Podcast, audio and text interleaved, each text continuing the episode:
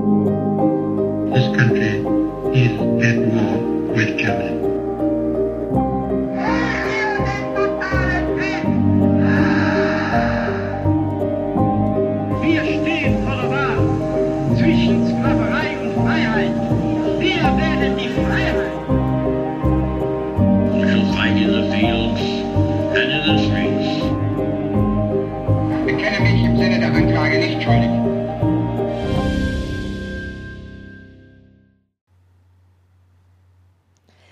Zusammen und damit herzlich willkommen zu einer neuen Folge Wunder, Wissen, Weltkrieg. Mein Name ist Raffaela Höfner. In jeder Folge spreche ich mit ehemaligen Soldaten, mit US-Veteranen, mit Überlebenden und Opfern des Zweiten Weltkriegs. Hört aus erster Hand die Erlebnisse, die Schrecken und Wunder, die meine Gäste selbst erlebt haben. Hier geht es um den Tatort Zweiter Weltkrieg. Ein Podcast gegen das Vergessen und für den Frieden.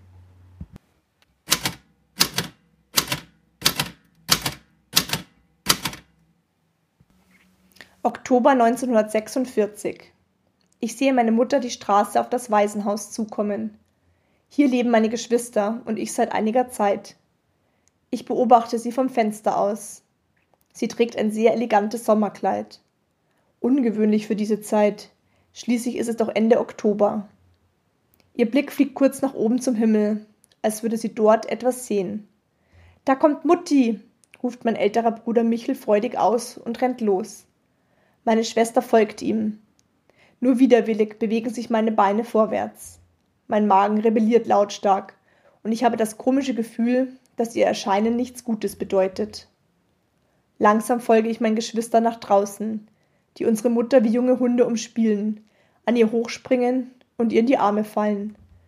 Komm doch zu uns, Niki, ruft sie mir zu, und ich nähere mich. Sie fasst mich an der Hand und blickt zu mir nach unten.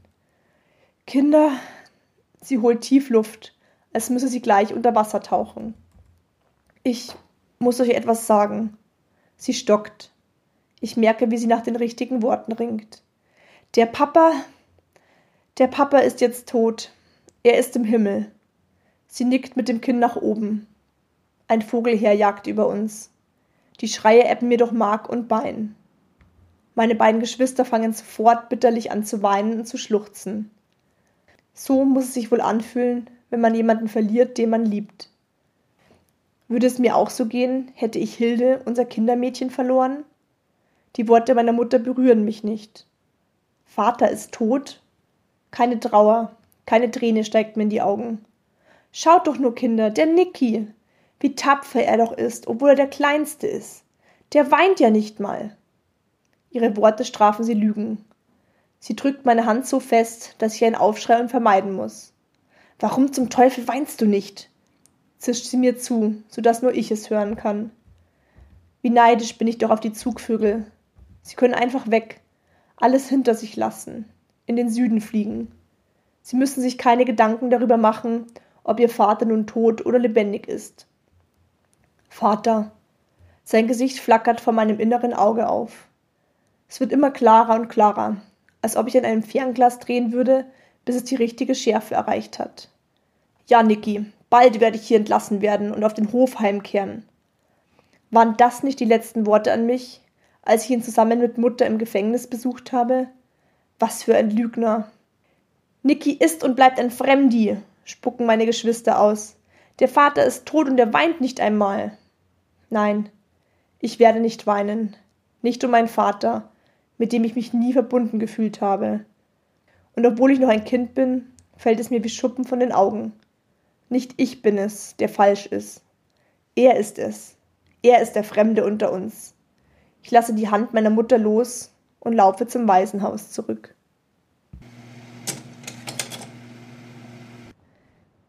Mein heutiger Gast ist Niklas Frank. Ich habe ihn kurz nach dem Jahreswechsel am Schliersee in Oberbayern besucht und durfte mit ihm über seine Vergangenheit und sein Leben sprechen. Niklas wurde am 9. März 1939 in München geboren. Sein Vater ist der nationalsozialistische Politiker Hans Frank. Im Herbst 39 tritt dieser sein Amt als Generalgouverneur in der von der Wehrmacht besetzten Teil in Polen an. Zunächst hat er seinen Amtssitz in Lodz, Ab November 39 residiert er auf der Krakauer Burg Wawel, dem Stammsitz der polnischen Könige. Draußen verwandelt sich das Land unter seiner Führung in ein einziges großes Todeslager. Die Familie selbst lebt in unvorstellbarem Luxus. Niklas wächst als jüngster seiner vier Geschwister in einem eigenen privaten Königreich auf. Alles ist in Hülle und Fülle da. Nur die Liebe fehlt. Manchmal darf der kleine Junge mit seiner Mutter zum Einkaufen ins Ghetto fahren. Dort wird er abgeschirmt, während seine Mutter versucht, Schnäppchen zu machen.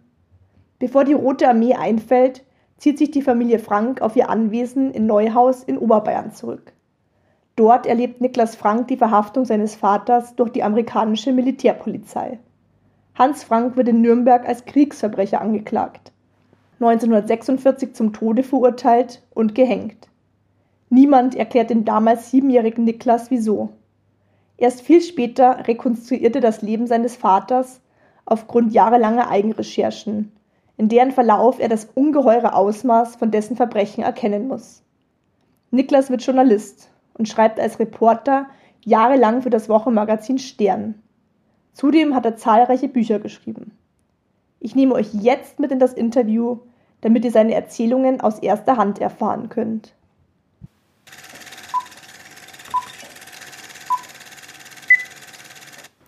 Genau, zu Beginn frage ich immer, ob man oder ob Sie eine kurze Biografie von sich geben könnten, wann Sie geboren wurden und Niklas wo. Frank, geboren 9.3.1930, in München, aufgewachsen in Fischhausen, Neuhaus am Schliersee, teilweise auch noch bis Kriegsende im sogenannten Generalgouvernement von Polen, weil mein Vater der Generalgouverneur war.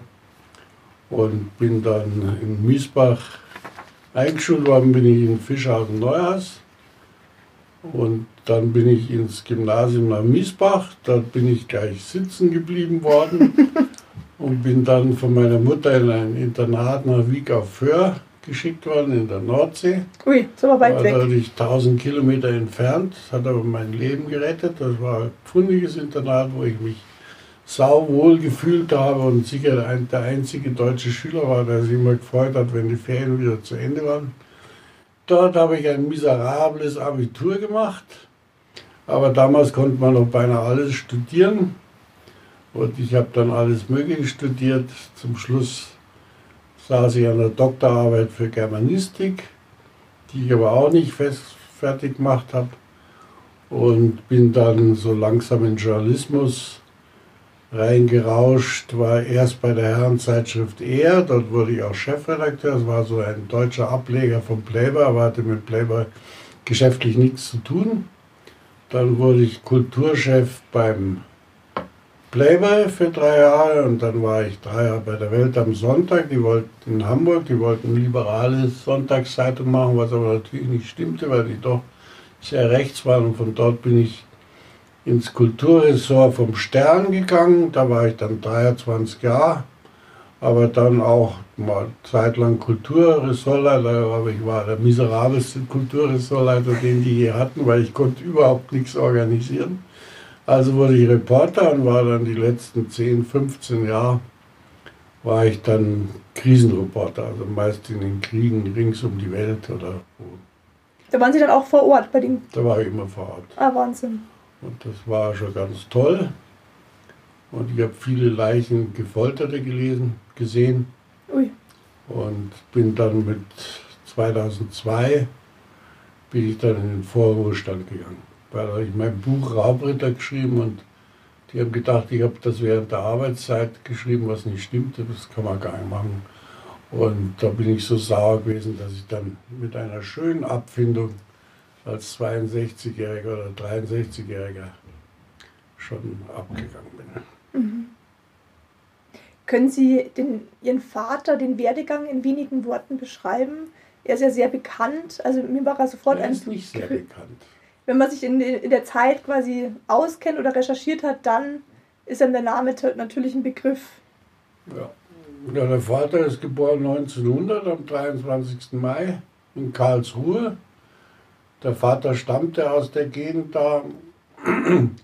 Die Mutter war Urbayerin, Er hat sie kennengelernt in München als Student und dann waren es lange in Niederbayern. Er war Anwalt, sein Vater, also der Vater meines Vaters, und ist dann aus der Anwaltskammer rausgeflogen, weil er Mandantenbetrug gemacht hat. Eine saubere Familientradition haben wir. und der Sohn Hans Frank, der war dann in München auf dem Max-Gymnasium, äh, hat dann dort auch Notabitur gemacht, ähm, weil er eigentlich noch in den Krieg eingezogen worden wäre. 1918 war er schon gemustert, war sehr rechtslastig, wie viele damals und teilweise auch verständlich, weil der Versailler Vertrag wirklich ein Rachevertrag war, was zwar einerseits verständlich war, aber andererseits staatsmännisch sehr unklug. Deswegen hat auch er gehofft, er hat auch in seinem Jugendtagebuch geschrieben, wir müssen einen starken Mann haben, der die Ehre Deutschlands wiederherstellt. Vielleicht bin es ich. Und dann war es aber der Hitler, dem er sich voll hingegeben hat, meine älteste Schwester, hat er mal gesagt, äh, Sigrid heißt er, hat er mal gesagt, der liebt den Hitler mehr als die eigene Familie. Und dann wurde er bayerischer Justizminister, hat hier nichts gegen Dachau unternommen. Herr Himmler hat ihm einfach gesagt, das geht sich nichts an. Und anstatt da zurückzutreten, blieb er, weil ihm die Karriere und die Liebe zu Hitler viel wichtiger waren und wurde dann äh, zuständig für die Vereinheitlichung der Länderjustiz im sogenannten Dritten Reich. Dann wurde er Reichsminister, hatte aber nichts zu sagen, hatte auch kein Portfolio, nur damit er Geld hat und weiter treu zur Bewegung steht. Und dann bekam er völlig überraschend im September nach Beginn unseres Überfalls auf Polen einen Anruf, er soll zum Hitler in den Panzerzug nach Schliersee kommen und äh, nie, Schlesien wäre gut gewesen, nach Schlesien. Und äh, der hat ihn in einem zehnminütigen Gespräch beauftragt, die Zivilverwaltung im Generalgouvernement zu übernehmen in den Gebieten, die von den Deutschen erobert worden sind, aber nicht eingegliedert worden sind ins Reich. Da war er richtig per Reichsgesetzblatt Stellvertreter des Führers und somit verantwortlich für jeden Mord, für jedes Vernichtungslager auf dem Boden des Generalgouvernements. Mhm. Und er hat viel Ärger gehabt natürlich mit Himmler, weil die eigentliche Macht lag bei Himmler, aber er war politisch verantwortlich. Hat auch ein paar Mal seinen Rücktritt eingereicht, wusste aber, dass der Hitler gar nicht dran denkt, den da äh, zu entlassen. Und ist dann hier in Neues am Schliers in Josefsthal hinten am 4. Mai 45 von Amis verhaftet worden und kam dann erst nach Mondorf, wo alle Top-Nazis, soweit man ihrer habhaft werden konnte, einsaßen und dann nach Nürnberg, wurde angeklagt und dann zum Tode verurteilt und am 16. Oktober 1946 hingerichtet. Ich habe gelesen, dass er auch 1923 schon beim Hitlerputsch dabei war und sozusagen ein Mann der ersten Stunde war, der Hitler ja, von Anfang an. Er gehörte zu den sogenannten Blutordensträgern, all die Nazis, die bei diesem Aufstand dabei waren, der kein Aufstand war, sondern einfach ein Staatsstreich.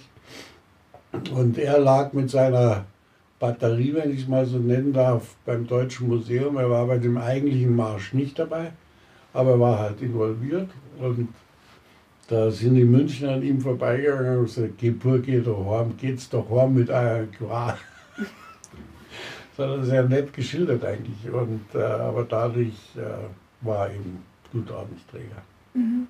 Er ist dann, glaube ich, nach Italien geflohen nach dem Putschversuch und ich hat glaube ich, er ist sicher. Sicher. Ja, Sie wissen es besser. Ich habe es nur, nur nachgelesen gehabt, dass er dann nach Italien geflohen ist und dann erst wieder zurückgekommen ist, als sich dann die Lage wieder entspannt hatte, dass. Ja, ich weiß nicht genau, er war, glaube ich, ein oder zwei Jahre in Italien. Mhm. Aber dann ist er zurückgekommen. Ja, ich habe auch gelesen, dass er eben mit Mussolini bekannt war. Aber das war noch nicht zu der Zeit. Später dann wahrscheinlich erst. Den hat er dann als äh, Reichsminister, da hat er ihn besucht, ich glaube es war 34 oder schon 33. Und äh, da hat er sich mit ihm befreundet, weil er natürlich ganz gut Italienisch konnte. Mhm, ja, klar. Waren Sie der Jüngste der, der Kinder? Ja. Wie haben Sie Ihren Vater als, als kleiner Bur, als Kind wahrgenommen? Also ich weiß nicht, Sie wissen ja, niemand lügt so sehr wie Zeitzeugen. Aber ich muss sagen, ich habe ihn eigentlich nicht gemocht, weil er mich zurückgewiesen hat, weil er äh, die ersten Jahre dachte, ich sei nicht sein Kind, sondern das Kind seines besten Freundes, Karl Lasch, der auch Gouverneur war und dann von Himmler erschossen worden war, aber nicht meinetwegen, sondern aus anderen Gründen, weil die eigentlich alle meinen Vater natürlich dick hatten und den absetzen wollten und da an ihn nicht rankam, weil er sich an seinem Drumherum schießenderweise ja, engagiert, der Himmler. Und äh, da gab es eben die Szene in Warschau, Schloss Belvedere, wo ich um den Tisch renne, um einen roten, runden Tisch und habe noch ein Lätzchen, um das weiß ich auch noch. Und er wollte in seine Arme und er sagte mir, wer bist du denn? Du gehörst doch gar nicht zur Familie, du bist doch ein Fremdi. Und ich habe halt geheult wie blöd. Und dann haben sie halt nur zwei Chancen. Entweder sie werden zum psychischen Wrack oder sie bauen eine gesunde Distanz auf. Mhm. Und zweiteres ist mir gelungen. Und dann gab es noch die zweite Szene, dass ich hier in, am Schliersee in unserem Haus Schoberhof 45 im Februar einfach seine Lesebrille zerbrochen habe, so beide Bügel nach außen, ohne dass er mir vorher was getan hatte. Also da war schon von mir auch eine gewaltige Enttäuschung, sprich Aggression Mhm. dann dabei.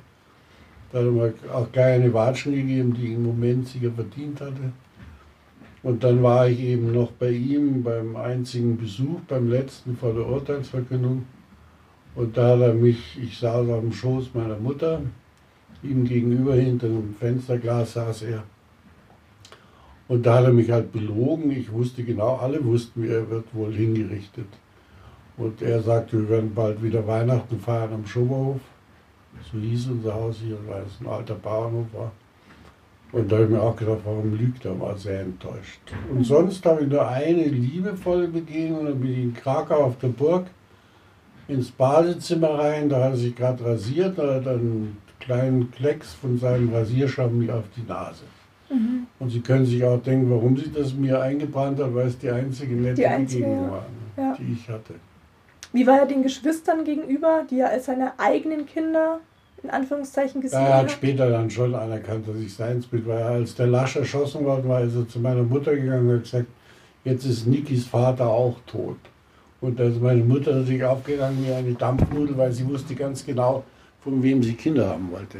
Sie war eine ganz erfahrene Liebhaberin, hat auch mehrfach abgetrieben, äh, in Salzburg immer. Nee, Bad Reichenhall war in Bad Reichenhall. Das habe ich alles rausgekriegt. Äh, und er hatte einen glänzenden Humor.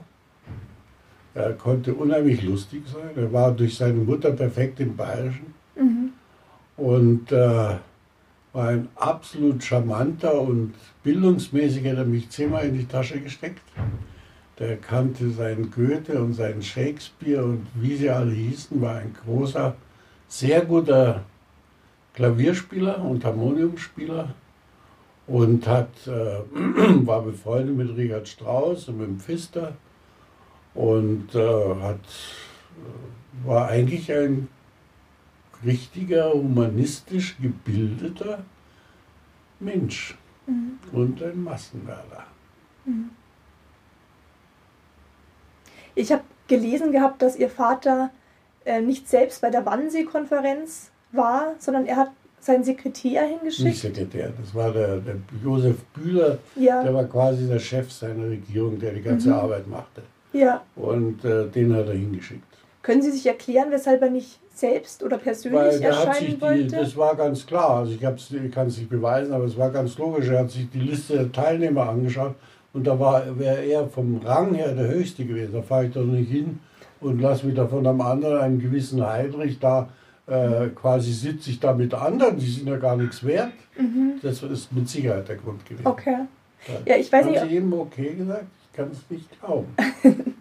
hatten Sie den Film, der kam, glaube ich, 2021, ist ja bei der ARD gelaufen, das war die Wannsee-Konferenz, die nochmal neu verfilmt wurde. ja. aufgrund dieser Protokolle und wenn man das jetzt sich anschaut, wurde ja mit ganz gezielter Beamtensprache gesprochen, dass weder Massenmord, Vergasung. Das haben sie immer gemacht. Das werden sie aber, äh, das ist nicht eine deutsche Eigenheit. Mhm. Alle Diktaturen beschönigen ihre widerlichen Verbrechen durch Worte. Das ist immer so. Mhm. Und die, wir waren natürlich führend in dieser ganzen Ja. Armee. Ihr Vater war ja auch dafür bekannt, dass er öffentlich sich schon dazu bekannt hat, ähm, zu, zu der Vernichtung von Juden. Ich hatte mir ein Zitat von ihm aufgeschrieben. Ähm, da stand drin, er hat Freude daran, endlich einmal die jüdische Rasse körperlich angehen zu können. Je mehr sterben, desto besser. Also so hatte ich das gelesen gehabt. Aber das ist nicht ein Originalzitat von ihm. Okay. Das Originalzitat lautet unter anderem, ah, er hat ja viele gesagt, wir müssen die Juden vernichten, wo immer wir sie treffen. Zum Oh, Beispiel. ja. Also das ist, der Inhalt ist derselbe, bloß das dürfen es nicht als sein Originalzitat. Finden sie aber sofort, Ja. hießen. Und dann, äh, er hat schlimme Sätze gesagt über die Juden. Dabei, äh, wenn ich meinen ältesten Bruder Norman frage, die sind ja alle tot, meine Geschwister, äh, der hat immer erzählt, zu Hause wurde nie antisemitisch geredet. Ähm, weil Wie viele Jahre ist der älter, der Norman? Elfenhalb. Also müsste er schon, Sie waren ja noch klein, Ja, der Er war ja acht- schon- 28 geboren. ja. Müsste Und- er schon was verstanden haben, auf Ja, jeden ja, Fall. er hat sogar hier in Miesbach auf der Oberschule, er war zwischendurch mal, weil die deutsche Oberschule erst aufgebaut wurde, er war aber schon in Krakau. Es gab schon die Ghettos und er hat hier im Miesbacher Gymnasium, muss man sich mal vorstellen, vor den Schülern mit Einverständnis des Lehrers, ich glaube es war ein Mann, einen Vortrag über Ghettos gehalten. Ist das nicht irre? Das kann man sich nicht leider vorstellen, nicht ja. mehr an den Inhalt erinnern. Ja. Aber er hat mir gesagt, äh, für mich waren in, in den Ghettos nur die politischen Verfolgten, die also gegen das Reich waren. Ja. Er war selber nie, äh, äh, der Norman war nie ein überzeugter Nazi. Er hat seinen Vater sehr geliebt, aber ähm, da hat er sich auch richtig frech benommen. Er war zwar in der HJ dann in Krakau, aber der hat sich alles erlaubt, weil er genau wusste, sein Vater ist der Mächtigste. Ja. Ja, der Spitzname der Schlechter von Polen, war Ihnen der als Kind bekannt Nein, oder haben Sie den nein, erst überhaupt später nicht. gehört? Überhaupt nicht. Butcher auf Polen kam von den Alliierten. Und das Ganze fußt auf, einer, ähm, auf einem Artikel in der New York Times. Die haben dann eine Kriegsverbrecherliste veröffentlicht, aber noch während des Krieges, auf die geht mein Vater in einer seiner Regierungssitzungen noch drauf ein und dann sagt er wörtlich, und ich habe die Ehre, auf dieser Liste die Nummer eins zu sein. Und dann fährt er aber fort und da weiß man schon, er war ein sehr intelligenter Massenmörder. Da hat er gesagt, und Sie sitzen alle mit mir im gleichen Boot. Das weiß ich nicht, ob es original ist, aber der Sinn ist so. Ja. Und die werden alle sich ein bisschen doch, weil der Krieg war schon ziemlich am Kippen, Ja, äh, wird ihnen nicht gefallen haben. Bestimmt nicht. Und das Butcher of Poland, das kam erst später dann mir, wurde mir bekannt. Ja. Haben Sie Hitler als Kind auch persönlich getroffen? Ich weiß nicht, ich glaube es auch nicht. Ich habe auch keine Erinnerung. Ich wusste aber, wer Hitler war, weil da gibt es die nette Szene, die man mir erzählt hat. Da war bei uns im Haus, Schoberhof, war, die Deutschen sind noch dann nach Griechenland einmarschiert. Und äh, da hat der Hitler eine Rede gehalten im Rundfunk, wurde übertragen und bei uns auch. War der Volksempfänger oder wir hatten bessere Radios, war an. Und dann soll ich, da hat der Hitler das Wort Saloniki im Mund. Und dann bin ich rumgelaufen, ganz stolz, habe gesagt, Führer spricht von Niki, von mir, weil ich zu Hause Niki genannt habe. Also es war mir bekannt, dass der Führer eine mächtige Person war. Das ist würde klar, ich schon sagen. Aber Ja. sonst nicht. Mein Bruder hingegen, der zwischendurch mal Norman nach Buenos Aires aufgrund der guten Beziehungen meiner Mutter zu den geflohenen Nazis nach dem Krieg, ist der 51 ausgewandert nach Argentinien. Und wurde dort von den Nazis gleich zu einem großen Abendessen eingeladen. Und dann äh, haben die ihn gefragt, sagen Sie mal, Herr Frank, äh, haben Sie Hitler mal getroffen? Und dann sagte der Norman, ich habe ihn nicht nur getroffen, ich saß sogar auf seinem Schoß. Darauf erstarb diese Nazi-Runde in Buenos Aires in tiefster Ehrfurcht. Und dann hat er nochmal was ganz Tolles gemacht. Er hat dann mir das äh, dann so gesagt, als ich mal ausfragte, und ich habe auch einen Bügel über ihn geschrieben, da hat er gesagt, bevor mein Arsch zum Kulturgut in Buenos Aires wird, bin ich davon. Und ist dann in die Anden und war dann Verpflegungschef in einer Bleimine und kam völlig abgerissen und bittelarm nach fünf Jahren wieder zurück. Er hätte dort Karriere machen können, natürlich. Die Ja, hätte ihn auf Händen getragen. Und das hat mir sehr gefallen an meinem Bruder. Da hat er nichts drauf gegeben. Dass er nichts drauf gegeben hat. Ja. Und die Schwestern, wie viel jünger waren, waren die als Ich dann war noch? der Jüngste. Naja, also es war so, Siegel 27 geboren, der Norman 28, dann war die große Abtreibungskiste dazwischen. Oh. Und dann kam 35 meine Schwester Kitty genannt, aber Brigitte vom Taufnamen her. Und 37 der Bruder Michel und 39 ich. Und der Michel, äh, mit dem war ich natürlich am engsten zusammen. Das ist ja klar, weil es vom Alter am besten gepasst hat. Ja. Wo genau in, äh, am Schliersee war Ihr Hof? Drüben in Fischhausen. Also direkt auch mit Seeblick. Nein, nicht direkt, weil davor war der Kirchberger und der Außenbau, aber 100 Meter bis zum See. Haben Sie Da es bin ver ich auch bewusst geworden. Also Ah, meine okay. Urheimat ist da drüben. Ja, der Schliersee sozusagen. Das, ja. Haben Sie als Familie auch in Polen gewohnt oder waren Sie die ganze Zeit hier? Wir waren ungefähr, würde ich sagen, nach den Briefen und Dokumenten und sowas, wir waren immer so ein halbes Jahr drüben in Polen. Weil dann wurde auch die Ehe meiner Eltern ganz schlecht, als 42 seine Jugendliebe Lilly aus Bad Aibling wieder auftauchte. Und er wollte unbedingt sich scheiden lassen, aber trotzdem hat meine Mutter sich ins Generalgouvernement bewegt mit uns, hat es wohl auch durchgesetzt. Sie hat den schönen Satz gesagt, für mich als Journalist einen der schönsten Sätze, den ich je gehört habe. Ich bin lieber die Witwe als die geschiedene Frau eines Reichsministers. Ein super Satz. Der Vater hat sich so aufgeregt, dass ich das gehört Guten Humor auf jeden Fall. ja, Sehr war trocken. Sie schon, war sie schon klasse. Ja.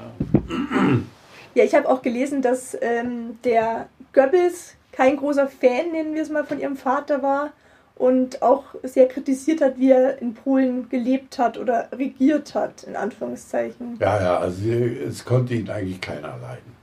Er war, äh, galt er als Fatzke und Popanz war eins der Spottworte. Da hat er noch selber einen zur Rede gestellt. Was meint denn Popanz? so ein blöder Dialog hier und auch im Vaterbuch drin. Äh, der war einfach ein unglaublicher, eitler, schleimiger Schmeichler. Das muss man sagen. Das war einfach widerlich. Ne?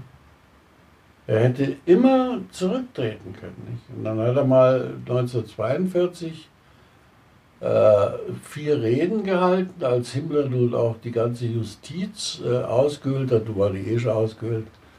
Und er war in Wien, Heidelberg, Berlin und, glaube ich, Freiburg. München, nee, Mün Wien, München, Heidelberg, Berlin. Hat er vier Reden gegen Himmler gehalten? Ach, gegen Himmler gleich offen. Ja, also gegen, äh, für eine unabhängige Justiz, aber alles nur im Rahmen des Nationals. Man muss nicht denken, dass er eine demokratische Justiz gewollt hätte. Nicht nur, er wollte im Grunde gegen den Himmler schießen. Hat den Namen natürlich nie erwähnt, aber jeder. Jeder Und der- wusste, um- um Ja, und Hitler geht. und die, die Studenten waren begeistert. Natürlich hat er Riesen. Und dann hat, er war er kurz verhaftet. Und dann hat ihn Hitler äh, seine Reichsredneramt genommen. Er durfte hier im Deutschen Reich mehr reden. Und dann äh, und hat seine Akademie für deutsches Recht in München war verloren. Und äh, dann geht der Kerl, kommt hier dann zum Schuhhofen, da war so ein Weg, Gartenraum natürlich, und macht die Gittertür auf, das Kleine, und meine Mutter kommt ihm entgegen und mein Vater strahlt sie an und sagt, Brigitte, der Führer hat mir das Generalgouvernement gelassen. Die größte Mördergrube, nicht die größte Mördergrube. Er hätte doch dann sagen können, also Servus drei Quartel. Ne? Das hätte ihm vielleicht noch den Kopf gerettet, 42. Nicht? Und das verstehe ich nicht. Das verstehe ich nicht. Warum er so dran festgehalten Ja, ich meine, wenn Sie als Adresse haben Burg Krakau, ein Wochenendschloss Kressendorf. Wollte ich gerade nach den Wohnverhältnissen fragen. Super. super. Wie Sie dort die gelebt besten, haben. Die besten äh, Ausstattungen, Der hat ja hier mal den Richard Strauss versucht, ihn nach Krakau eingeladen. Viele Künstler, auch berühmte Künstler, sind alle hingekommen. Er hat immer geschrieben, bei uns ist Frieden. Wir haben alles. Und die Polen natürlich nicht und die Juden erst recht nicht. Aber wir deutschen Besetzer, uns geht's gut. Ja. Man nannte ja das Generalgouvernement, das war die technische Abzeichnung, war natürlich GG. Und das wurde dann Gangster-GAU genannt. Wirklich? Ja, das war unglaublich. Da, wurden, da kamen sie so wie später, als wir die DDR überfallen haben, kann man nur sagen. Da kamen diese ganzen windigen Geschäftsleute. Überall waren arisiert, zu arisierendes jüdisches Eigentum, Fabriken etc. Da ist richtig rund gegangen. Klar. Ich habe gelesen, er hat auf der Krakauer Burg gelebt und das war der Stammsitz der polnischen Könige. Also Ja. er hat äh, ein Zitat von Goebbels auch, Frank regiert nicht, er herrscht. Ja, Hat er scheinbar. Ja, der Vater, hatte, gesagt. also der Vater hatte zwei äh, große Träume. Das eine war die Einheit des Rechts im Generalgouvernement. Das war ganz stark gegen Himmler gerichtet, dass die SS ihm auch unterstellt ist. Nicht? Und äh, das andere war ein Reichsnebenland. Er hat es immer das Reichsnebenland aufbauen wollen, quasi immer mehr unabhängig vom Stammreich, weil er sich äh, quasi als König sah. Wie hat Ihre Mutter auf das Ganze reagiert? Hat sie das auch eher positiv aufgenommen, die Position des Mannes? Oder war es für sie auch Also eine Last? meine Mutter war nie ein Mitglied der NSDAP. War nie ein, ein glühender Nazi, wie meinetwegen die Frau Köppels, die sogar ihre Ja. Kinder ermorden lässt. Ne? Mhm. Sondern er hat äh, natürlich die Karriere ihres Mannes äh, voller Freude gesehen, weil sie hatte ihr eigenes Auto, ihren eigenen Chauffeur, ihr eigenes Budget. Sie konnte mit ihren Freundinnen, die mein Vater übrigens in dem Fall in sehr unkultureller Weise den Scheiß Weiberkreis zu nennen pflegte. Sie hatte ungefähr 30 engste Freundinnen. Ähm, und äh, die hatte ein super Leben. Das glaube ich, ja, freilich. Und das hat sie gemocht, natürlich. Sind Sie mit Ihrer Mutter auch mal außerhalb dieser Residenz in die Stadt gekommen? Haben Sie die Bevölkerung kennengelernt? Ich habe nur einmal, das habe ich auch beschrieben, mein, äh, mein Besuch im Ghetto, wobei vielleicht waren es mehrere Besuche, aber ich kann mich nur an den erinnern, weil ich da diesem einen Jungen die Zunge rausgestreckt habe und der war viel älter als ich und der ist traurig weggegangen. Ich war der Sieger. Und da war die Hilde dabei, die einzige, ich habe meine Mutter eigentlich nicht richtig gekannt bis Kriegsende, weil ich war da weg. Und wir hatten eine Kinderschwester, die Hilde und die Hilde war ungefähr 23 Jahre alt und kam aus dem Josefstal, auch Stiersee, Neuhaus. Und das war eine wunderbare bayerische Schwester. Alles, was an mir Fröhlichkeit, Humor oder was ist, kommt alles von der Hilde. Und mit meinen Flashs, Erinnerungen Flash, bin ich später dann, als ich den Vater vorbereitete, bin ich zu ihr und habe gesagt, du Hilde, pass auf, das und das habe ich gehört. Und dann sagt sie mir, ja, das, das war da und da. Weil du wusstest damals nicht als Kind, wem du da, du hast nur Ja. gesehen, lauter traurige Menschen, sehr viele Menschen. Dein Mercedes fährt langsam mit Bewachung da durch, dann wird gehalten, dann geht die Mutter in ein Geschäft, kommt mit irgendwas raus, es wird dir was rausgetragen und äh, du weißt nicht, wo du bist. Und das hat sie mir dann alles verdeutlicht. War das in jüdischen Geschäften dann, wo Sie Ja, im Ghetto, Ja. selbstverständlich.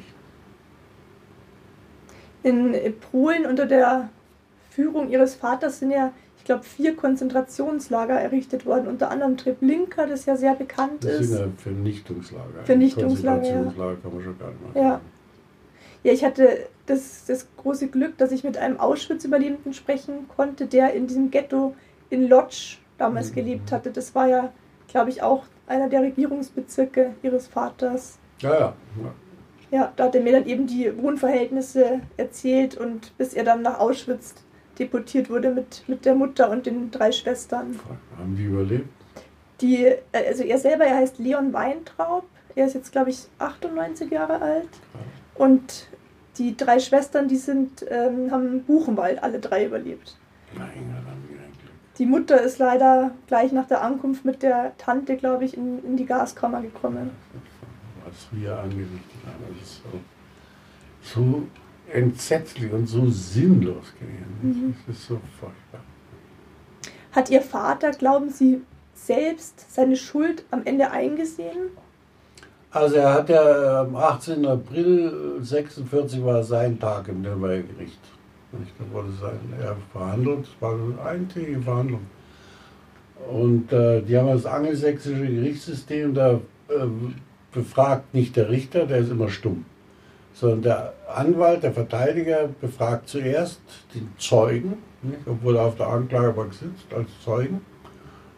Und da fragte, das war Dr. Seidel, später wurde er Fraktionschef von der CSU im Bayerischen Landtag. Den habe ich auch noch getroffen. Und der fragte ihn, haben Sie jemals etwas mit der Vernichtung von Juden zu tun gehabt? Und da hat nach einer kurzen Pause mein Vater gesagt, ja. Äh, ich muss anerkennen, dass äh, auch ich mich in furchtbaren Reden ergeben habe. Ich habe nie ein äh, Vernichtungslager aufgebaut, noch eines gefordert, aber ich habe mich durch meine Reden schuldig gemacht. Vor allem nach den Zeugenaussagen des Kommandanten Höss muss ich sagen, ja. Und dann, der Kerl wird gefragt, nicht nach seiner persönlichen Schuld. Und was sagt er als nächsten Satz? Tausend Jahre werden vergehen und diese Schuld von Deutschland nicht nehmen. Und dann sagt er in seinen äh, Schlussworten, äh, durften die vor der Urteilsverkündung noch alle was Persönliches sagen. Und dann hat er einen langen, widerlichen katholischen Sermon gehalten, den, wie ich erst jetzt vor fünf Jahren durch die Zuschrift eines Forschers herausbekommen, auch zur Hälfte gestohlen war von einem, von einem Pastor aus Nordrhein-Westfalen, der nämlich den Angeklagten eine Predigt geschickt hat, sowas ähnliches. Okay. Oh, das, war das okay? Und da hat der, äh, hat er Teile daraus einfach übernommen. übernommen. In sein Schlusswort. Und dann endet er mit folgendem, dann sagt er, ich muss noch ein Wort von mir aus dem Zeugenstand berichtigen. Ich sprach da von tausend Jahren, die diese Schuld von äh, deutschen Volk nicht nehmen. Nach den Ent Verbrechen entsetzlichster Art, von denen ich erst jetzt höre, die inzwischen von Polen, Russen und Tschechen an den Deutschen verübt worden sind, ist jede nur mögliche Schuld schon längst getilgt. Und in seinem letzten Brief an meine Mutter vor seiner Hinrichtung schreibt er nochmal, ich war nie ein Krimineller, ich war nie ein Verbrecher. Dieses hier ist ein politischer Prozess, das ist Siegerjustiz sozusagen, aber ich eigentlich bin nicht schuldig. Und das ist schon widerlich. Nachdem ja. er ein Jahr lang äh, nochmal vorgestellt im Gerichtssaal bekommen hatte, seine Verbrechen oder woran er beteiligt war. Ich glaube, die Alliierten hatten ja auch zahlreiche Fotos gemacht aus Vernichtungslagern, die dann auch bei den Nürnberger Prozessen. Die haben einen Film gezeigt. Ja. Die haben einen Film gezeigt und äh, da waren sie doch alle sehr äh, ja, betroffen, wäre schon zu menschliche Reaktion.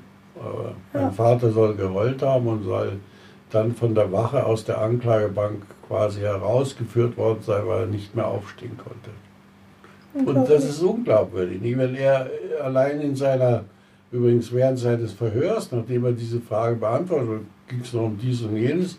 Und dann wurde er ins Kreuzfeuer genommen von einem sehr geschickten, sehr gewitzten russischen Ankläger. Und da hat er weitergelogen. Ich meine, wenn ich erst schon alles zugebe, ja, und dann äh, lügt er weiter, was ist dann glaubhaft? Ne? Ja. Und er hat abends dem Gilbert, das war der Gerichtspsychologe im Gefängnis, daran sieht man auch, was wirklich war, sagt er, fragt er den Gilbert, sagen Sie mal, nach meinem Schuldeingeständnis, ich weiß nicht, ob es das Original war, aber der Sinn nach, haben Sie nicht auch gesehen, wie die Richter beeindruckt waren? Endlich gibt mal einer seine Schuld zu. Und der Gilbert hat so ein bisschen ausweichend geantwortet und äh, da hat er gesagt, da hat mein Vater noch gesagt, nein, nein, die waren sehr beeindruckt.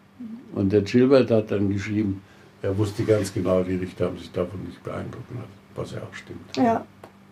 Aber da war er wahrscheinlich eine der einzigen, weil ich glaube auch Göring, die haben ja alle bis zum Schluss gesagt, nicht schuldig.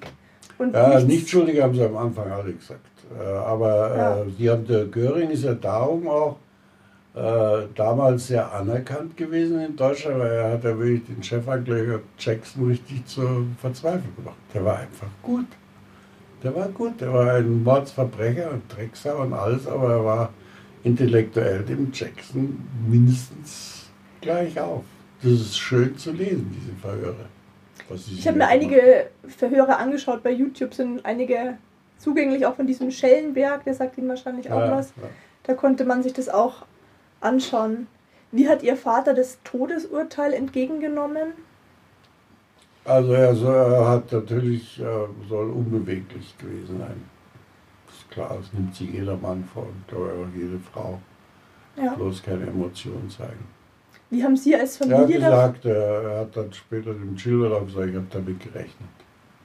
ich glaube in zwei Anklagepunkten wurde er schuldig gesprochen. Ja, und, äh, Kriegsverbrechen, Verbrechen gegen die Menschlichkeit. Ja. Wie haben Sie als Familie von diesem Urteil erfahren oder wie hat Ihre Mutter reagiert? Da waren wir im Kinderheim in Holzen, bei Wolfratshausen, war meine Mutter zurecht, das fand ich sehr klug, dass die drei Kleinen, ähm, die Sigrid war da schon verheiratet, hatte schon ein Kind und ähm, der Norman äh, war, hat gearbeitet irgendwo, der wurde immer zwangsverpflichtet von der Gemeinde und äh, wir waren die drei, also Kitty, Michael und ich, wir waren in einem Kinderheim und äh, schon Wochen davor.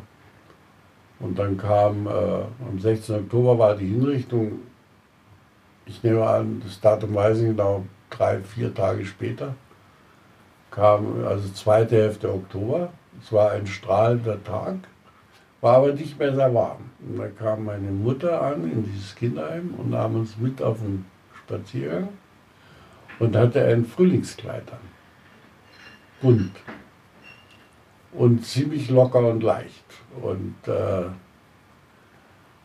dann hat sie uns auf diesem Weg, ich ging äh, rechts von ihr, hatte ich ihre Hand, oder sie meine, und links gingen Mikkel und Kitty und auch an der Hand. Und dann sagte meine Mutter, also jetzt muss ich euch was erzählen, der Vati ist jetzt tot, der Vati ist jetzt im Himmel und er ist sicher ganz glücklich. Und darauf fingen Michel und äh, Kitty furchtbar an zu heulen. Und für mich war das nur eine Bestätigung, der Kerl, den ich eh nicht so recht mochte, äh, der ist halt jetzt tot. Nicht? Deswegen sind wir wohl auch hier im, im Kinderheim und was weiß ich. Und dann sagte meine Mutter, sagte zu Millie und Kitty, ihr müsst doch nicht weinen, schaut euch doch den Niki an, der weint doch auch nicht. Und dann drückte sie ganz fest meine Hand und pfiff mich an, warum weinst du denn nicht? Weil die kam natürlich auch nicht damit zurande. Ne? Und dann habe ich aber jetzt, ich habe dann noch, ähm, kenne gerade mein ganzes Archiv und komme auf zahllose Briefe wieder von meiner Mutter im Gefängnis, wo sie immer wieder schreibt, also der Niki liebt dich über alles und er redet nur von dir und so weiter. Und äh, das kann wohl sein. Wie gesagt, Zeitzeugen. Wer weiß, wie ich, ich weiß die Haupterinnerungen sind diese negativen, nicht? Klar. Aber äh, andererseits habe ich mir auch immer gedacht, sie will nochmal darauf hinweisen, es ist dein Kind, es ist dein. Natürlich, nochmal. Ja, ich habe mit einem Zeitzeugen, der hat dann so ein schönes Zitat gebracht, der gemeint hat, die Erinnerungen sind ja alle mit einem Gefühl verbunden. Das stimmt. Ja. Und entweder mit einem sehr positiven oder mit einem sehr negativen, weil sonst Alltägliches vergisst man ja vor allem aus der frühen Kindheit, kann man sich ja nur noch an besonders tolle Ja. oder negative Ja, Erlebnisse erinnern. Und wenn sie eben keine besonders guten Erfahrungen gemacht hatten, dann bleibt eben das Eben, das stimmt. wenige Positive mit dem Rasierschaum zum Beispiel eben verankert im Gedächtnis. Als Mutter war es wahrscheinlich auch nicht einfach für sie, dass der Vater ihr immer den Vorwurf gemacht hat, dass sie einen anderen Vater hätten. Ja, Angeblich. klar. Das war, Warum ist es Ihnen heute wichtig, an diese Zeit damals zu erinnern? na, mich regt nur auf, was äh, eben hier in Deutschland, was hier durch die Erzählung, gerade habe ich wieder mit unserer Tochter telefoniert, äh, die auch gerade in einer Bar Gespräche zwischen Erwachsenen hörte, wo es auch, wo die einen sagten, es ist doch schon, alle Völker haben Dreck am Stecken und es ist doch schon so lange her und die Opferzahlen sind Jahr für Jahr gestiegen. Das heißt, also die jüdischen, das heißt, wir werden da richtig äh, falsch informiert, also so ein Dreckszeug. Ja. Und äh, was mich halt aufregt, ein Leben lang, deswegen habe ich auch meine Bücher geschrieben, ist, dass wir den Schrecken unserer Verbrechen nie an uns haben rankommen lassen. Nun ist Schuld immer etwas Persönliches. Ja? Äh, und auch der Jackson hat in seiner Eröffnungsrede beim Nürnberger Prozess gesagt, ich, wir klagen nicht das deutsche Volk an, wir klagen die Verantwortlichen an. Aber was ich halt immer und überall sehe, und ich fahre jetzt schon 30 Jahre lang durch die Lande in Schulen und abends öffentlich und so weiter, ist immer wieder das Gleiche, dass die Menschen nicht pflegt dann wirklich zu sagen, und ich habe es mit meiner eigenen Tochter gemacht und mit den, en Entschuldigung, mit den Enkelkindern und mit meiner Frau, die ich sehr geliebt habe, ähm, dass man sich einfach das vorstellt, äh, was ist denn, stellt, stellt euch doch in die Rolle, ihr liebt sicher irgendwen sehr. Und plötzlich haut einer mit dem Gewehrkolben gegen eure Wohnungstür und ihr geht raus und ihr werdet auf einen Lastwagen geschmissen, werdet zu einem Bahnhof gebracht, wartet stundenlang, werdet dann in einen Viehwagen gepfercht und dann nimmt man nach tagelanger Fahrt, ohne zu essen und nur mit wenig zu trinken, nimmt man euch auf der Rampe von Auschwitz den, an den ihr gerade denkt, die Liebste, den liebsten Vater, Mutter, Ehemann, Kind. Und ich sehe immer in taube Gesichter. Die lassen das nicht an sich ankommen. Und äh, daraus folgt ein, wir Deutschen wissen ja, dass mangelnde Zivilcourage bis zu den Gasöfen von Auschwitz führen kann. Also müssten wir heute erstens null Antisemitismus haben, wirklich null. Äh, und ganz anders umgehen oder weiterhin so umgehen mit Flüchtlingen, wie wir es damals getan haben, als die Merkel plötzlich gesagt hat, wir schaffen das, wir machen auf.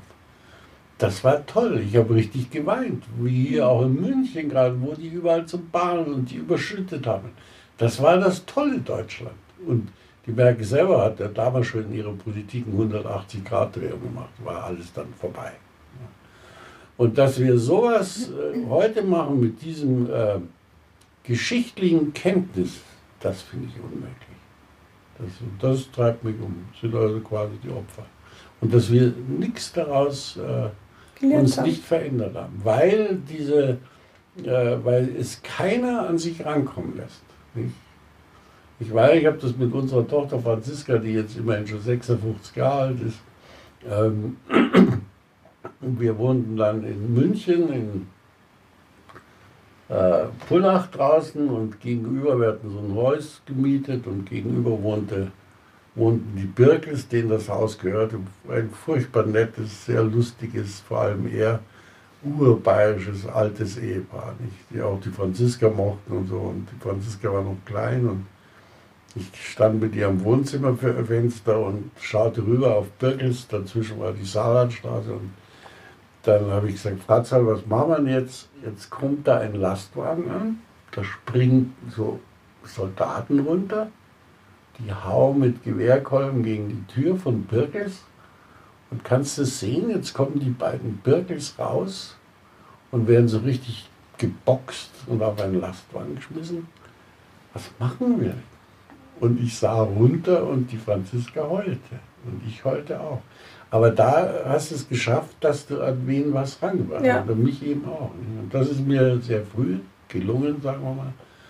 Und deswegen wäre ich immer stocknarrisch, wie hier geredet wird, was alles nicht getan wird. Und das regt mich wie vor. Ist auch ganz unterschiedlich. Manche der Zeitzeugen auf die Frage hin, ob man was mitbekommen hat, dass im Juden aus den Wohnungen getrieben wurden, sagen manche, nee, man hat gar nichts mitbekommen. Andere wiederum sagen, natürlich hat man es mitbekommen. Die wurden an die Bahnhöfe, meistens Außengleise ge gebracht oder jeder hatte irgendwie Nachbarn, Bekannte, die dann auf einmal verschwunden waren.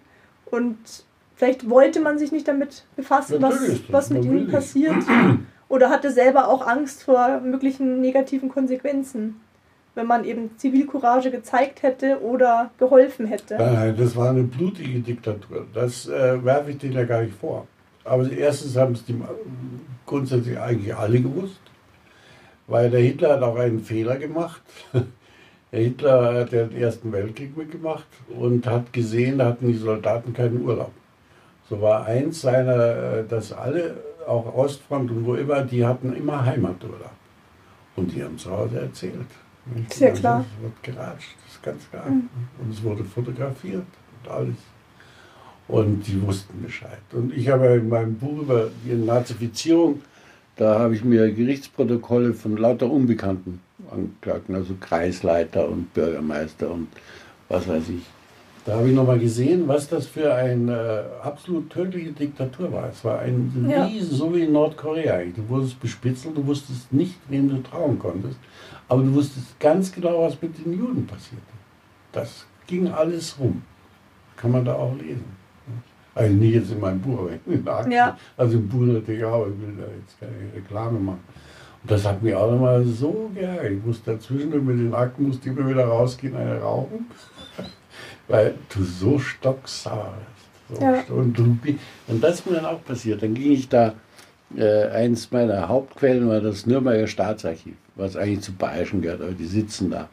Und dann noch das zweite war in Düsseldorf. Und du gehst raus durch die Straßen, völlig die normalen Leute und du denkst dir dann, du auch, du auch, du. Das ist irre, wie, wie mich das gepackt hat. Ja, das Und glaub ich. Das äh, ist etwas, ein richtig wütend macht. Was hat Sie damals zur Recherche beflügelt, dass Sie über Ihren Vater mehr wissen wollten, wie Sie damals als Kind wahrgenommen haben? Das war ein, einwandfrei, weil ich habe äh, schon sehr ganz klar, wir alle haben auch schon als mindestens späte Kinder, sagen wir mal mit 14, spätestens, wusstest du über die, den Massenmord an den Juden Bescheid. Und mich hat das äh, immer aufgeregt, dieses fortwährende Schweigen darüber und dieses verschwiemelnde drüber reden und das Wegducken. Und das hat mich, je älter ich wurde, desto wütender gemacht. Und dann habe ich halt gesagt, ich muss dieses Schweigen durchbrechen. Sie waren ja, glaube ich, auf dem Internat, das Sie vorhin erwähnt hatten, auch mit Söhnen eines anderen, Rippentrop. genau, vom, vom Ribbentrop.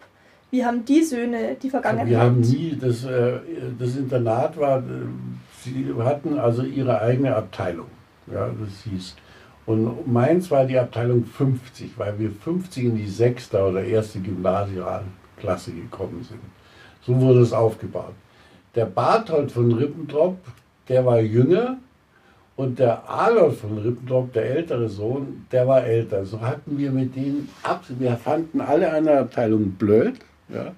Und ich habe nie mit dem Barthold oder dem Adolf privat geredet. Auch von denen kam das nicht. Die wussten natürlich auch, dass ich der Sohn des Mitangeklagten war. Nicht? Und äh, das war nie der Fall. Der Adolf ist übrigens sehr fromm geworden. Ich glaube, er lebt sogar noch, obwohl er der Ältere war. Der Barthold ist gestorben vor drei oder vier Jahren. Haben Sie selber sp oder später mal eins dieser Vernichtungslager besucht?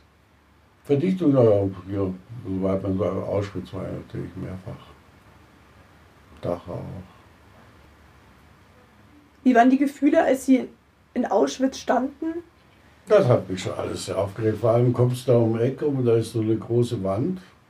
Und da steht eins wieder dieser üblen Zitate deines Vaters drauf. Das haut einen dann schon wieder mal richtig. Aber bei mir ist immer so, ich werde dann immer wütend. Warum hast du mitgemacht? Warum hast du mitgemacht? Du hättest als Anwalt und PG Und locker deinen Mensch. Ja. Stall von Kindern ernähren können und deine Frau. Meine Güte. Wie sind andere Menschen mit ihrer Vergangenheit umgegangen? Mit meiner? Ja, dass Sie der Sohn eines Das Nazi-Verbrechers hat doch sind? keiner gewusst, bis die Bücher erschienen. Also außer meiner Ja. Frau. Äh, und so eine Verwandtschaft eher, aber sonst Frank ist wie Müller, Meier, Becker. Ja, klar. Na, immer, das war okay. Hm. Weil sonst stelle ich mir das auch schwierig vor, weil man ja mit Ja, dem. es war schwierig, ich weiß das nicht Zufall, jetzt sind sie ja beide tot, die Himmler-Tochter und die Göring-Tochter. Genau. Da waren beide blöde, rechtslastige und Verteidiger ihrer Eltern. Aber äh, die haben es ganz schwer gehabt. Oder die Kinder von äh, Rudolf Höss, die haben ja auch sehr positiv vom Vater gesprochen. Die haben ja auch in Auschwitz nahe des Lagers gelebt damals als Familie. Und die haben ihn als sehr liebevoll beschrieben, der Klar, genau mit der Familie sehr. du mordest ja zu Hause nicht weiter rum. Welchen Rat würden Sie Schülern oder Jugendlichen der jungen Generation mit auf den Weg gehen wollen? Also, Entschuldigung, Sie kennen ja immer die ähm, Sonntagsreden unserer Politiker. Wir müssen Verantwortung übernehmen. Und ich habe noch nie jemanden erlebt, der nach Hause geht und sagt zu seiner Frau, du Emma beim Schweinsbraten, du Emma, pass auf, was ich gerade gehört habe. Wir müssen Verantwortung übernehmen. Ja, wie macht man das? Verstehen Sie, das ist ein Frage ist ja wie, absoluter ja. Nullsatz. Woran, das sage ich immer den Jugendlichen, äh, äh, woran man arbeiten kann, ist tatsächlich an der Zivilcourage. Da, wo du selber bist. Also Franziska, die gestern in der Bar diese Gespräche gehört hat. Ich glaube, wenn ich sie gehört hätte, ich hätte mich eingemischt. Sie werden dazwischen gegrätscht. Nicht, ja, ich hätte einfach gesagt, was Sie da reden, finde ich doch faktisch ein Unsinn. Freundlich und dann zuprosten, man muss ja nicht gleich schreien oder was. Und äh, das ist es genau. Also ich versuche, ersten versuche Ihnen beizubringen, diesen, äh, Sie sind durch Zufall Deutsche und damit auch in der Geschichte. Äh, Ich habe vor 20 Jahren war es noch üblicher, bin ich in Klassen, die waren mal wegen Frankreich auf der Klassenreise und wurden mit Heil Hitler begrüßt von französischen Jugendlichen. Weil ich war, als das zum ersten Mal Flüchtlinge hier verbrannt worden sind, in dieses türkische Haus, wo jetzt gerade 20 Jahre Feier war oder was, wo irgendwelche äh, Ausländerhasser das Haus anlässt, durch eine Familie Ja. verbrannt. Da war ich in Kolumbien auf einer Reportage für den Stern über Kokain. Und da waren wir in einem ganz kleinen Städtchen, weil da die äh, Station war, wo die losflogen in den Dschungel.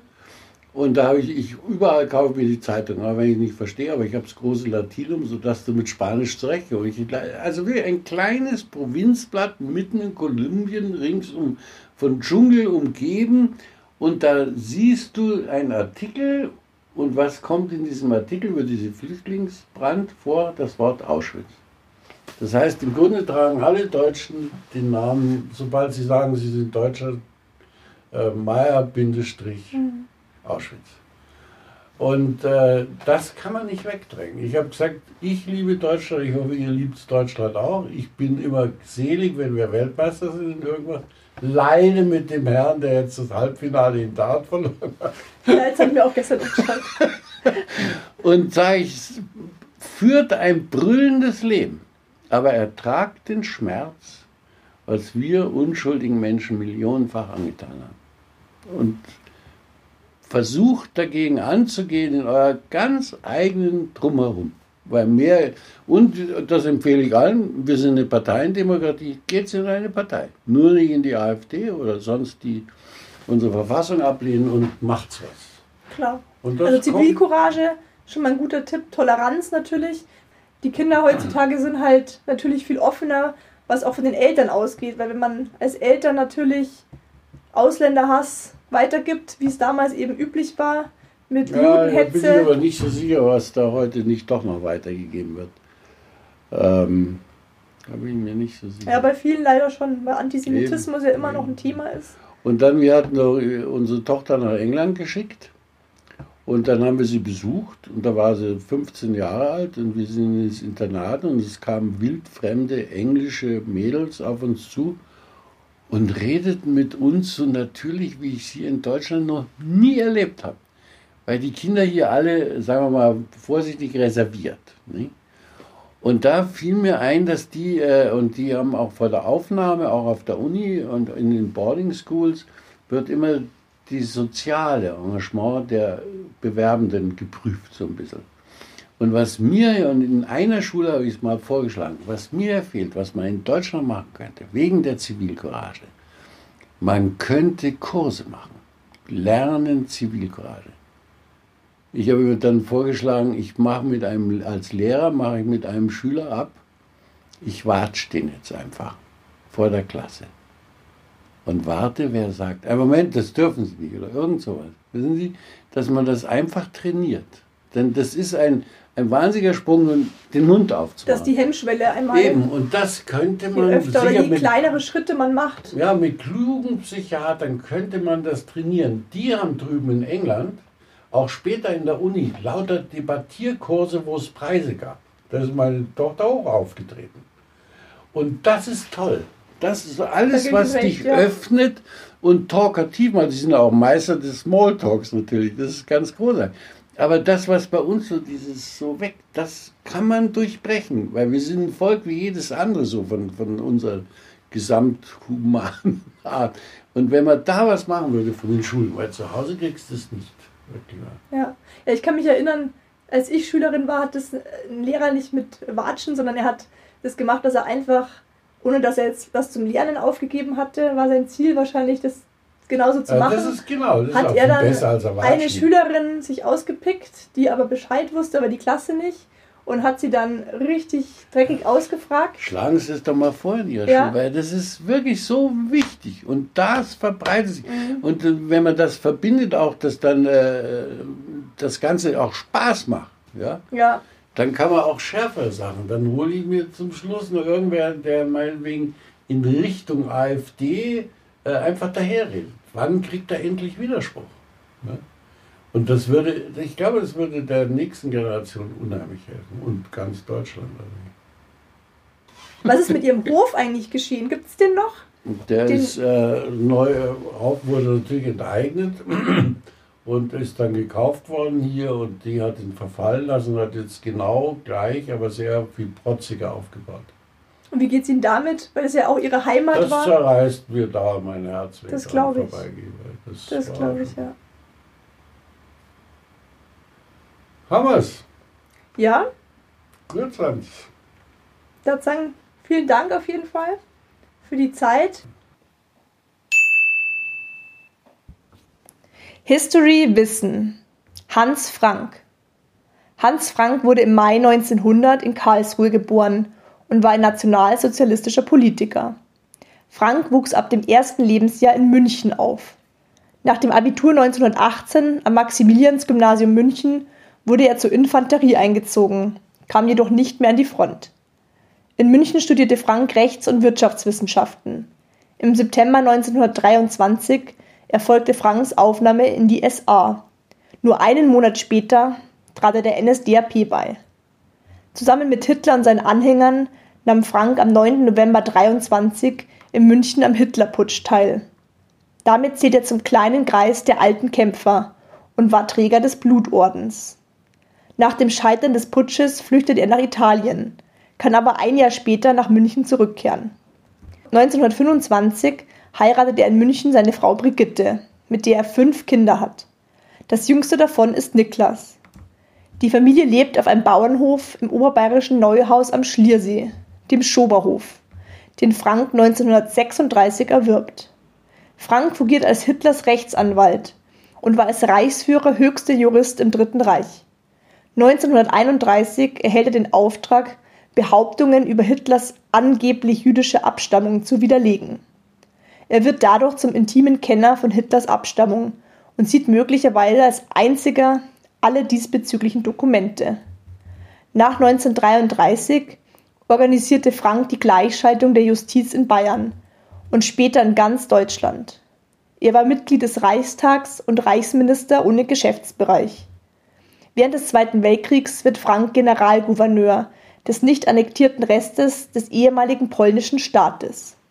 Sein Staatssekretär vertritt Frank bei der Wannsee-Konferenz und fordert dort die Priorität der Deportation der Juden aus dem Generalgouvernement. Er selbst residiert wie ein König und lebt wie die Made im Speck auf der Krakauer Burg. Von den Parteigenossen wird das Generalgouvernement spöttisch das Frankreich genannt. Er regiert als deutscher Herrenmensch in Polen, beschäftigt eine Herrscher an Bediensteten, plündert Kunstschätze aus dem Besitz der Kirche und des polnischen Adels. Als Oberverwaltungschef und unmittelbar Hitler unterstellter Generalgouverneur war Frank mitverantwortlich für die Ermordung Hunderttausender Polen, für die Beschlagnahmung ihres Eigentums und die Deportation etwa einer Million polnischer Zwangsarbeiter in deutsche Fabriken sowie die Einweisung der polnischen Juden in Ghettos. Polnische Juristen, Ärzte, Priester, Lehrer, Künstler und Wissenschaftler wurden als sogenannte Geiseln erschossen. Jüdische Schauspieler, Schriftsteller, Journalisten und Maler wurden in Ghettos verschleppt. Im Sommer 1940 werden im Zuge der AB-Aktion das heißt außerordentliche Befriedigungsaktion, über 7000 mögliche politische Gegner und Widerstandskämpfer, aber auch Intellektuelle liquidiert. Seit dieser Aktion wird Frank von den polnischen Bürgern als Schlechter von Polen bezeichnet. In Franks Machtbereich werden vier Vernichtungslager für die Endlösung der Judenfrage errichtet, unter anderem Treblinka. Beim Vormarsch der Roten Armee auf Krakau flüchtet Frank Mitte Januar 45 nach Bayern. Am 4. Mai wird er von amerikanischen Soldaten im Haus Bergfrieden in Neuhaus am Schliersee festgenommen, wohin er noch zahlreiche Kunstwerke aus Krakau mitgenommen hatte, darunter Werke von Rembrandt, Rubens und Leonardo da Vinci. Im Zuge seiner Verhaftung übergibt Frank sein insgesamt 11.367 Seiten umfassendes Diensttagebuch, in dem er seine Arbeit im Generalgouvernement penibel kategorisiert hatte und das später beim Nürnberger Prozess große Bedeutung erlangen sollte.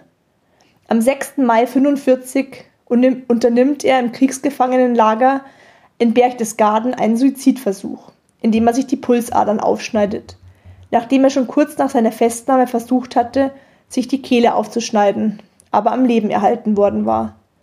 Im August 1945 wird er nach Nürnberg überstellt. Aufgrund der während seiner Amtszeit im Generalgouvernement begangenen Verbrechen gegen die Zivilbevölkerung, insbesondere in den Ghettos von Lemberg, Warschau und Litzmannstadt, wird Frank im Nürnberger Prozess gegen die Hauptkriegsverbrecher wegen Verschwörung, Kriegsverbrechen und Verbrechen gegen die Menschlichkeit angeklagt. Im Prozess gegen die Hauptkriegsverbrecher spricht Frank während der Beweisführung ein berühmt gewordenes Schuldbekenntnis. Er sagt, wir haben den Kampf gegen das Judentum jahrelang geführt und wir haben uns in Äußerungen ergangen, die furchtbar sind. Tausend Jahre werden vergehen, um diese Schuld von Deutschland wegzunehmen. Diese Aussage rief bei den Mitangeklagten, insbesondere bei Göring, große Empörung hervor. Im Schlusswort vom 31. August 46 nimmt Frank diesen Satz allerdings wieder zurück. Hans Frank wird am 1. Oktober in den Punkten 3, das bedeutet Kriegsverbrechen, und 4, Verbrechen gegen die Menschlichkeit, der Anklage schuldig gesprochen und zum Tod durch den Strang verurteilt. Hans Frank akzeptiert das Todesurteil mit den Worten Ich verdiene und erwarte es. Kurz vor seiner Hinrichtung am 16. Oktober 46 in Nürnberg besucht ihn seine Frau Brigitte mit Niklas. In der Nacht vom 15. auf den 16. Oktober wird er durch den Strang hingerichtet. Ich habe Niklas Frank als einen sehr intelligenten und reflektierten Mann kennengelernt. Immer wieder stellt er sich die Frage, weshalb sein Vater mitgemacht hat. Als cleverer Anwalt hätte er ohne Probleme für seine ganze Familie sorgen können.